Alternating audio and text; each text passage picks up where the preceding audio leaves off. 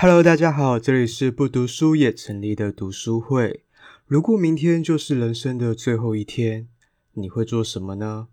今天要介绍的诗集《你没有更好的命运》是任明信的首部作品。创作内容除了自身的情感与经历之外，还有对于社会时事的刻画、神话世界的想象。在写诗的时候，任明信也常常问自己。如果末日即将来临，下一步该去哪里？接下来就让我们跟着 Lisa 一起来读诗喽。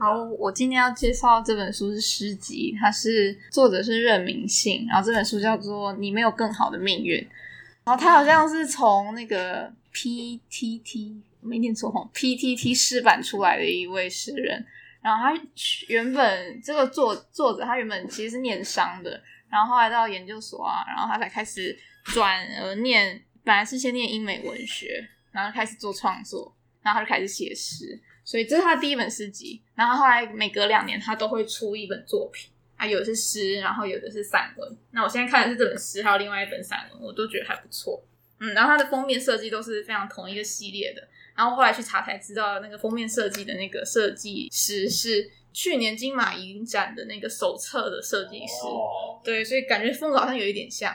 对，他最新的书是雪吧，然后就是红色的底啊，然后不一样的设计风格。嗯。这本书的结构它就分成四个部分，然后四个部分这边就有写说，第一个是成为影子，然后末日远行，更好的命运跟有声。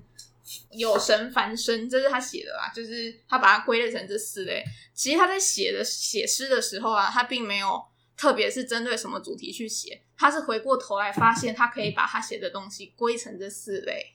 这一本书的第一个部分主要都在写情诗，因为他一开始的时候他说他结束了五年半的感情，所以他前面的那个情诗写的非常的。嗯，你看得出来他真的是蛮痛苦的，然后再走过那一段，是在失恋的状态的，是在失恋的状态，你会看得出来他真的是困在自己的那个圈圈，非常的走不出来。嗯，然后我其实会在书店买这本书的时候啊，就是有一天，其实我那天跟 Sean 我们去成品逛逛那个书店，那天我其实是因为那天看到这本书的某一首诗，然后那一首诗真的是特别的写进来。写让我觉得哦有点难过，然后就好，那我就来看好了，然后我才去买了这本。这是哪一篇？对啊，嗯，我等一下会分享给你们。我其实有把几个截下来，我想说我每一集就是集一啊、二三都分享一两篇，然后恳请我们的 Peter 帮我念个诗这样。我们直接进入到读诗的部分好了，就是直接看他的诗都写些什么。对，说不定大家会比较有感觉。就就第一个部分呢、啊，他在讲的就是他就是。分手过后的感情嘛，这是集一的地方嘛。然后它其中有一个地方叫做宇宙学。那这个地方，如果大家常看一些写诗的 IG，或者是有在发一些 handwriting 手写的 IG，对，晚安诗应该很常看到这一句嘛。你要不要帮我们念一下啊，Peter？日心说：“伽利略告诉我们，地球不是宇宙的中心，太阳也不是。谁来告诉我，你也不是？”为什么你念的好像？悬疑小说，有一种好像要杀人，都这种风格吗？他的诗都这种风格。他的他他的他情诗真的都是这个风格，我觉得好悲哦，蛮悲的。但我想要讲宇宙，我把它跳出来的时候，我感受不到。因为你现在在宇宙学这边很有趣的地方，是因为它后面的这几个全部都是宇宙学下面的的文章，有点像他在跟这些东西对话。然后他写的东西都非常的，他在描述这个自然现象，可是又是在写他那种感情的状态，可能是他在写他的感情的状态。我起鸡皮疙瘩。对，这几个这都是呃包含在宇宙学里面，像水星啊、星体啊，然后黑洞是黑色的呀，这些都是在宇宇宙学下面。我觉得这样整个主题包装起来非常有趣，就你不要只从。嗯，感情方面，他失恋这个角度去看，你从科普来看，你会觉得哎，都是这样互相呼应的。所以这一段，这个是我觉得他主题包装最好的地方。这我就是失恋，然后看什么东西，全部都反映到这种心情吗？好难过，对啊，超难过。为什么光？为什么光年会变速度？干，你这个粉红泡泡。念一下，看有没有不会有 feel。光年，与其说是距离的单位，我更相信那其实是某种坠落的速度。难过吗？很难过，很难过吗？为什么这个我有点不理解？这个很难过。我觉得他写的还蛮美的啦，但在感情上面要多难过，真的必须有经历过。然后我觉得那个当下的感觉会更多。现在走过的，折屁对，走过的可能不会那么难过了，就会觉得哦，这个写的真的是很漂亮。然后宇宙这个整个都是那，他在这一本里面提到非常多跟命运、宇宙这种很 general 很玄的一个观一个概念。然后最后他是要回归到命运这个东西。然后后面多看一些，你们会有感觉。那这个就是我那天在看的时候，我一看到我就是说，哦，我好想哭的 那一个。对，有一点简单呐、啊，然后可能也不是不一定会真的打动每个人，可是会打动的原因是因为。我那时候人就是在英国，英国就是一个非常下雨的城市。嗯、对，那这一篇叫做《索性》，那希望你帮我们念一下，要用很深情的声音念哦。难哦。索性，某天你突然想去旅行，后来你有了另一个家庭。某天我突然想去旅行，后来就一直站在雨里。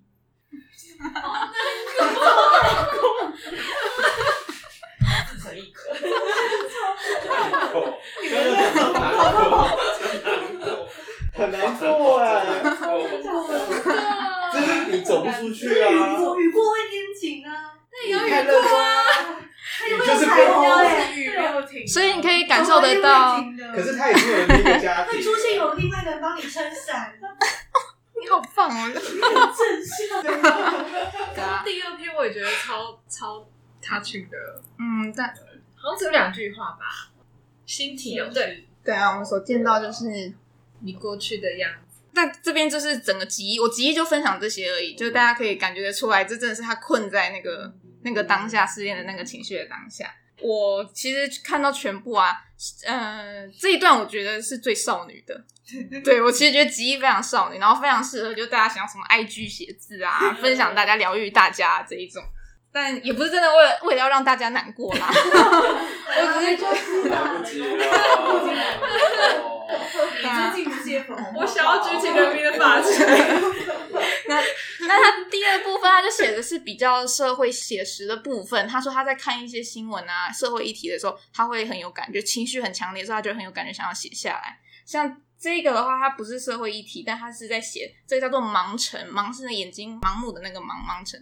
那这感觉就很像他在说现在这个呃庸庸碌碌的这个城市啊，然后大家是怎么样行动的啊，然后大家的感觉跟互相之间的冷暖，对，包含他说，你看路上的人都认领好自己的死亡，靠着安全的一侧。顺服的绕着刻度一转，你会觉得大家好像都在过着一个既定模式的生活，在像个小齿轮那样子在活动着。他其实也没有批判这样是不好，但他只是把他的观察写出来。嗯，那下一个的话，这个我看到我很难过，我非常难过。这一个，这个他写的是社会新闻，其实是看起来就是一个虐童案。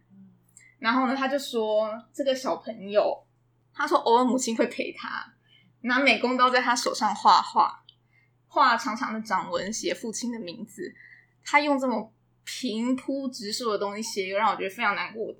然后他后来还说，母亲和他的男人习惯把烟吸在他身上，因为家里没有烟灰缸。这边我看的时候，我真的是非常的鸡皮疙瘩，因为我觉得他用一个小朋友的角度去形容一个非常非常残暴对的一个事实，这个角度是。有一点，而且他这个只是这是第一段，他还有第二段，对啊，第二段说母亲拿着断折的桌角走过来说：“乖，不哭不哭。”他就真的不哭了。对，我看到这一段，我非常非常难过。对啊，但这只是跟大家说，这是他其中一个手法，就是写诗其实可以有不同的手法啦。然后最后这一个的话，我觉得跟最近的新闻很像，传而就是有点像是现在这个社会大家讲话的时候。或者是言论自由，但是是不是口无遮拦？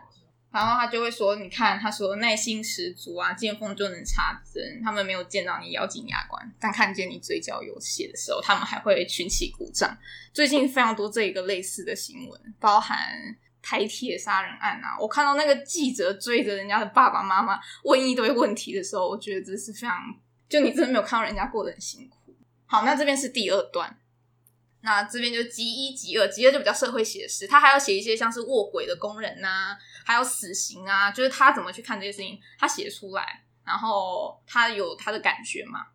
对啊，那第三个是在写更好的命运啦，这边比较像是他要回归到他自己的。就是他亲近现实啊，为自觉情感的创作，这边写的就是创作，然后就是符合这个主题，你没有更好的命运。那这一篇呢，老实说，我还真的看不懂，你们可以去翻翻看，我真的看不懂。就是你没有更好的命运，他想要讲什么？但我可以大概猜测的，因为读诗其实也是自己的感受，自己去读嘛，没有所谓的对错。就他可能想要综合所有他遇到的事情，然后帮他自己写下一个他可以接下来持续去相信的信念。他这个人有一点道家思想的感觉，然后所以他的命运啊，他就说他的命运其实就很像呃老子啊庄子所谓的道，然后他也想把它讲成这是一种宇宙观的感觉，所以他接下来的人生哲学可能也都是这样子走的哦。嗯，他很特别，他在高雄然后开一间独立的书店，然后二楼就是咖啡厅。所以他就是在那边当一个咖啡厅的老板，然后就平常过过书店，然后写写作创作这样子，我觉得好幸福的生活。那我就再分享最后一个部分，第三个部分还有一个部分是感觉练习啦。那这是他在描述感觉，用诗的方式描述感觉。最后一个很有趣的地方是有神翻身，他是要在讲很多那个神旨的事情，就是他可能不管你是相信神或者是不信神。啊，相信命运不相信命运，他都把这些神的东西像是在跟他做一个对话。所以像这边他就跟女娲做对话，然后你会觉得蛮可爱的，因为原来你跟女娲做对话会有这样子的故事。他把他故事也写进来，然后他把他想跟他说的也写进来，然后他还有写到跟齐天大圣的大圣，对啊，大圣这边有点可爱，因为他说哦，原来就是孙悟空其实是很喜欢那个唐三藏的，对啊，他最后就这样写，我觉得哦，好可爱。对啊，那这边有让我联想到那个楚辞，楚辞的九歌，因为楚辞九歌就是在写神乐嘛，那这边就有点像那种感觉。那综合全部的话，它其实有几个元素，它非常常出现，像是黑夜啊、冬天呐、然后还有雨天，因为这三个元素啊，其实就叫做三余，三是数字三，然后余是余生的余，因为。他的书店，他那间高雄的书店也叫做三余书店，因为他以前有一个那个谁说的话，他们就有说是这是三个读书的闲余时间，所以这三这三个元素就在他的诗里面会一直反复的出现。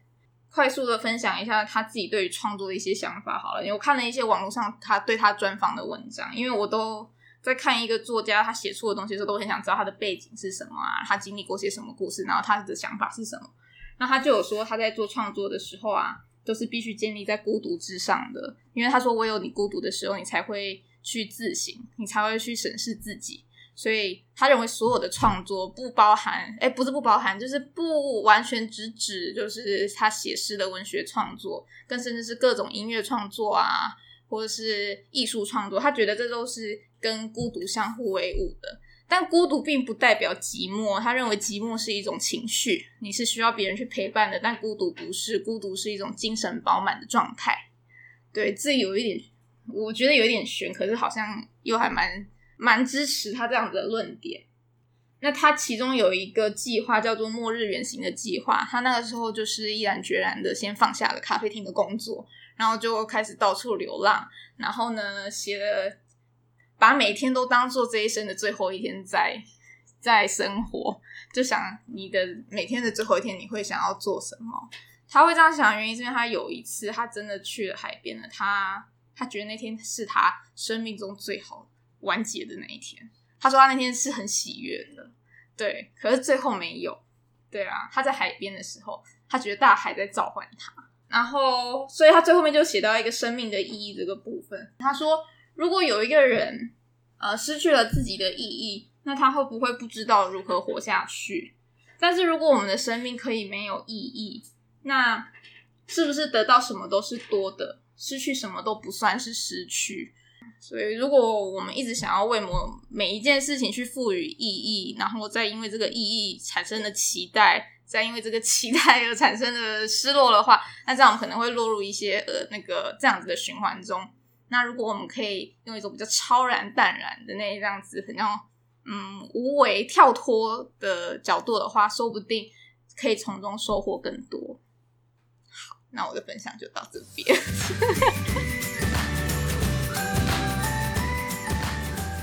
听完了明信的诗集，有没有勾起你的回忆呢？诗人的文字总有一种渲染情绪的魔力，不管是难过还是感动，都会带给读者一些特别的感受。希望透过这次的分享，带给你疗愈的听觉享受。那我们下次见啦，拜拜。